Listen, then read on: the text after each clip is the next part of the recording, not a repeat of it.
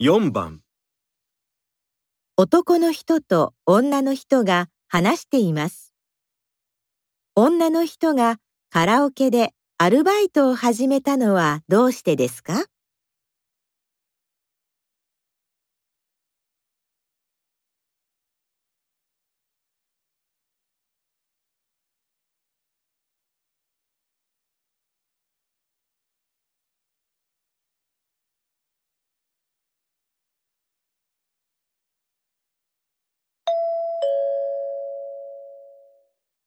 加藤さん、アルバイトを始めたんだって？うん。カラオケでアルバイトしてるよ。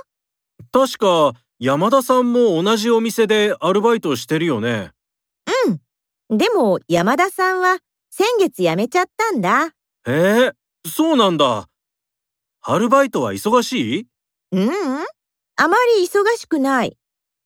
お店の人はみんな優しくて面白いよ。そうなんだ。私、音楽が好きだから、ずっと音楽が聞こえるところでアルバイトしたいと思ってた。だから、とても楽しいよ。